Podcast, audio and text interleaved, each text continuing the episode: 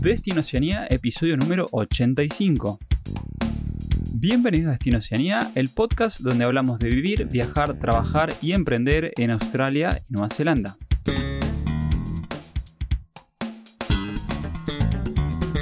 Muy buenas a todos, episodio número 85, nos vamos acercando a, los 100, a ese hito que jamás creo que nos habíamos imaginado.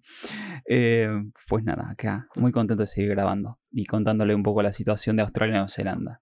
Hoy vamos a estar hablando de eh, las estrategias para buscar alojamiento permanente tanto en Australia como en Nueva Zelanda Particularmente vamos a hablar del el momento ideal, de cuándo poder buscar este alojamiento permanente, cuál es la diferencia entre moverse solo y mm, moverse en familia para hacer esto, eh, cómo está el tema de la situación, el mercado habitacional en ambos países y un poco el tema de requisitos legales y económicos para lo que es alquilar una casa o un apartamento. Antes de pasar al episodio per se, eh, del otro lado de la pantalla, mi amigo y compañero del podcast, Pato, ¿cómo estás, hermano? Hola, Gasti de 10, perfecto. Noche tarde acá en Nueva Zelanda, pero contento, clima más primaveral, un hermoso día. Así que nada, con ganas de grabar y compartir información. ¿Y vos cómo estás, Gasti? Bien, súper bien.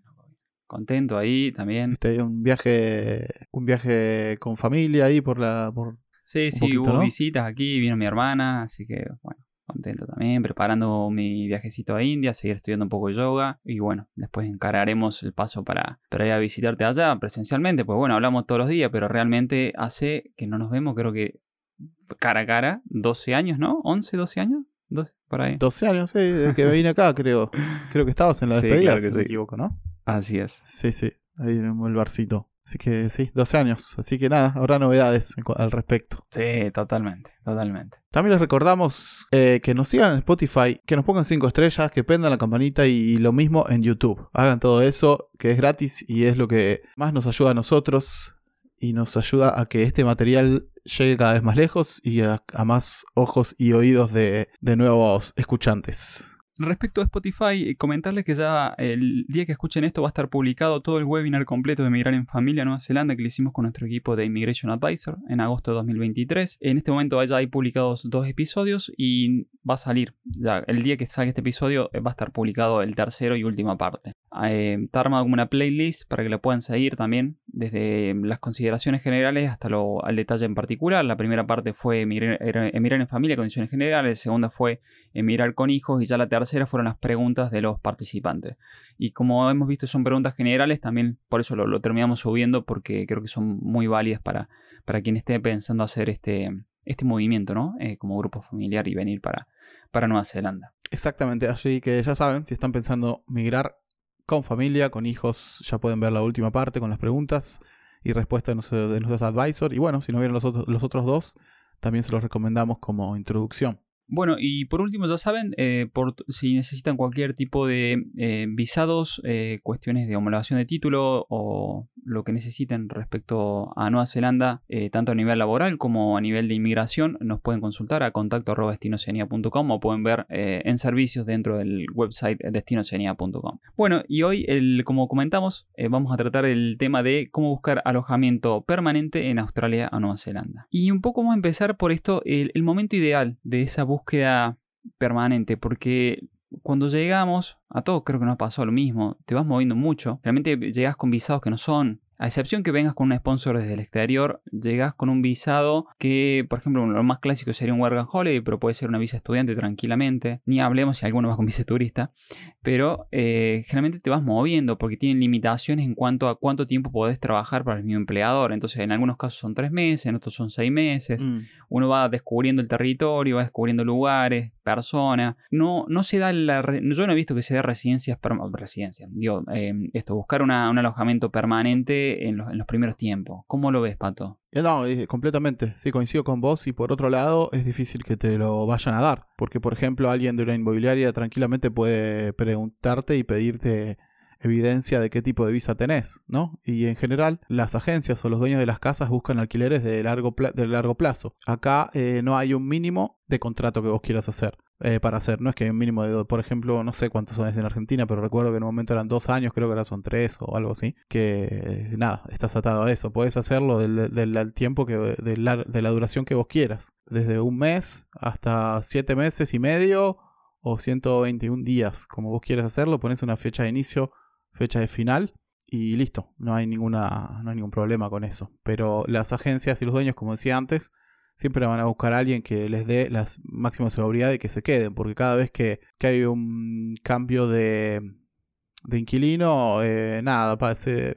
Eh, los, de los cargos, de los gastos se hace cargo el, inquilino, porque él es el que está rompiendo el contrato. Pero también eh, hay mucho, se hace daño a la casa, bueno, un montón de cosas que, por motivos por los cuales prefieren tener un contrato a largo plazo. Por lo cual, y por lo que comenta Pato, también lo que comento, he comentado yo, consideramos que el momento es ideal de esta búsqueda de alojamiento permanente es realmente cuando tienes un contrato de trabajo. Generalmente contratos de trabajo, estamos hablando que mínimo en Australia son dos años, el mínimo en Nueva Zelanda son tres, por lo cual ya te da una previsibilidad eh, tanto de ingresos como de dónde vas a trabajar. Si yo voy a trabajar con esta empresa en este lugar, generalmente te buscas un radio de tu vivienda que esté en un radio más o menos cercano, que es lo que, creo que hemos hecho todo. Y bueno, eh, creo mm, eso, siento que tiene que ver mucho con la búsqueda del contrato permanente de trabajo, al menos por dos años, eh, que te permita ir a buscar, ya Pato va a contar un poco mejor, porque eh, Pato es correo inmobiliario se llama, ¿no?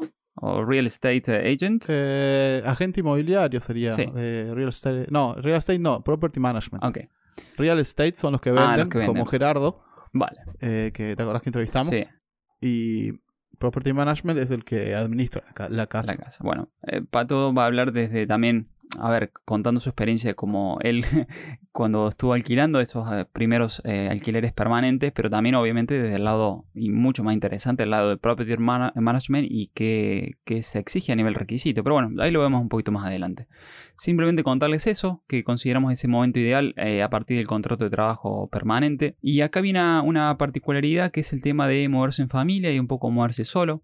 Obviamente, cuanto más personas sean, es un poco más complejo el movimiento. En los casos que hemos tenido de grupos familiares que están migrando a Nueva Zelanda, sobre todo en este año, eh, ya no están solicitando, vale, están solicitando a Pato directamente eh, la búsqueda de una casa, porque claro, esas casas hay que ponerle los servicios, hay que amoblarla, hay que hacer un montón de cosas para que esté en condición y un grupo familiar se pueda instalar desde el día que pisó el aeropuerto, ¿no, Pato? Exactamente. Em, son cosas que igualmente yo creo que se pueden ir empezando a organizar desde, desde el país de origen esas. Por lo menos para tener una idea de la zona, para tener idea de los precios. Inclusive se pueden reservar em, viewings, se llaman viewings. Un viewing es cuando se abre una casa para que la gente la vaya a ver para alquilarla. Eh, puedes reservarla ya inclusive estando allá, con una semana de anticipación ya venís y ya podés ir viendo y por lo menos a ver la casa, cuánta demanda hay, porque hay veces que vos podés ir a ver una casa y hay una cola para entrar, como pasa en Queenstown, que capaz que hay 30 personas para ir a ver una casa, o sea. Una locura. Y bueno, ya decís, bueno, por acá está complicado, poder ir para otro lado. Sí, eh, así que bueno, está bueno conocer esas consideraciones eh, que comenta Pato, el tema de poder visitar la vivienda también y bueno, claro, dependiendo cómo es tu movimiento, si vas a venir, si ya estás solo en el país, querés traer a tu familia, es una cosa, porque te va a dar más tiempo.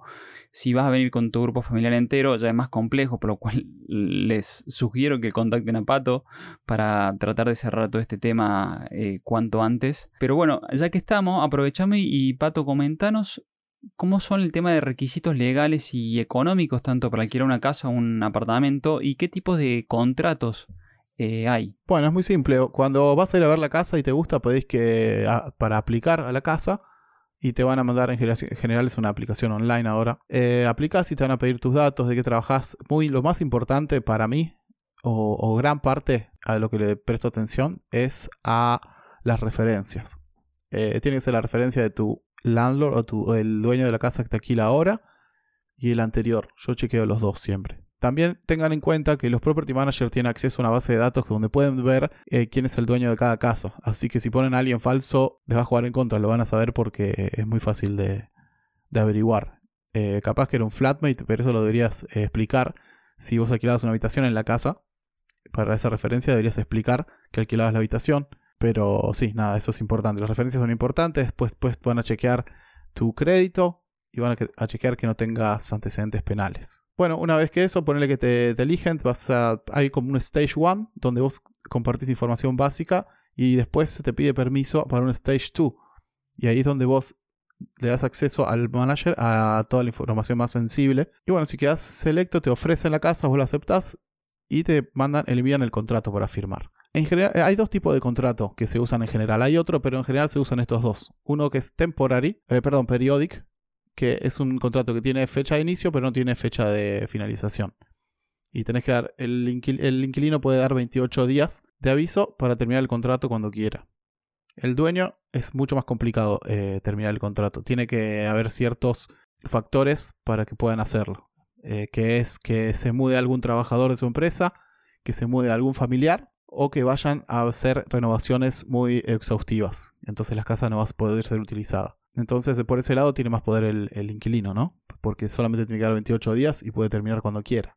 Después el otro tipo de contrato que se usa en general es el fixed term agreement, que es un contrato que tiene principio y final. Empieza en tal fecha y termina en tal fecha. Esa es la diferencia. Eh, si ese vos al final del contrato no renovás el contrato, eso pasa a ser periodic. Se convierte en periodic, que es el que les había dicho anteriormente, que tiene las, otras características que es más flexible para el inquilino. Y también te la, la opción de renovarlo, eh, hablar con el dueño y arreglar por cuánto lo querés renovar.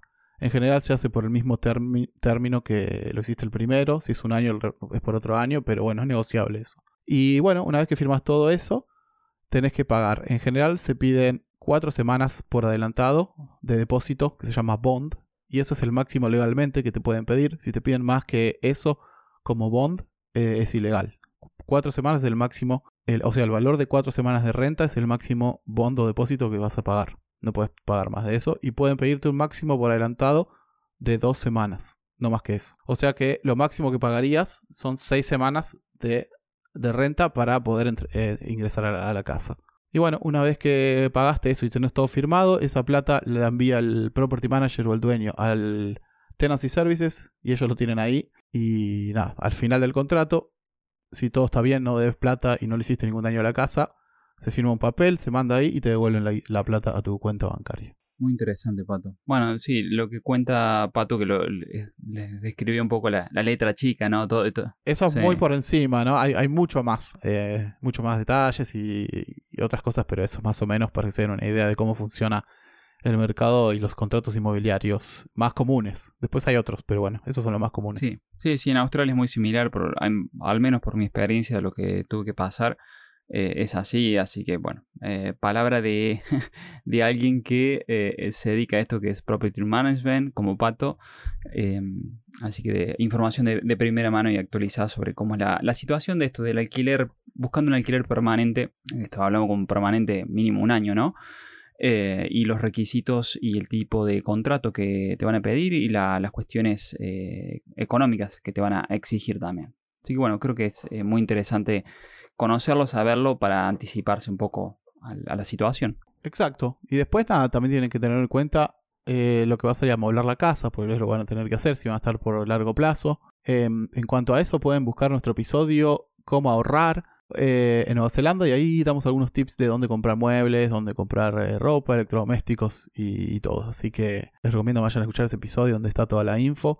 Pero nada más les digo que las cosas usadas acá son muy convenientes, muy baratas y puedes encontrar cosas de muy buena calidad, casi nuevas, por precios irrisorios. Así que de baratos, ¿no? Nada, vayan por ese lado. Sí, y bueno, y también sugerirle que escuchen si están en la situación que es eh, de alquiler temporario, por el que tiene más visas, esto tipo work and holiday o visa estudiante o lo que sea, que busquen el episodio 82, se lo dejamos enlazado en las notas del episodio, donde eh, vemos todas las posibilidades de alquiler temporario que obviamente son bastante más que de lo que es un permanente. Eh, está, bueno, episodio 82 está bastante interesante, ahí que lo armamos con, con Pato. Bueno, simplemente decirles gracias por estar del otro lado, gracias por siempre mandar los mensajitos de aliento, eh, gracias por también suscribirse en el canal de YouTube o por esas valorizaciones 5 estrellas en Spotify.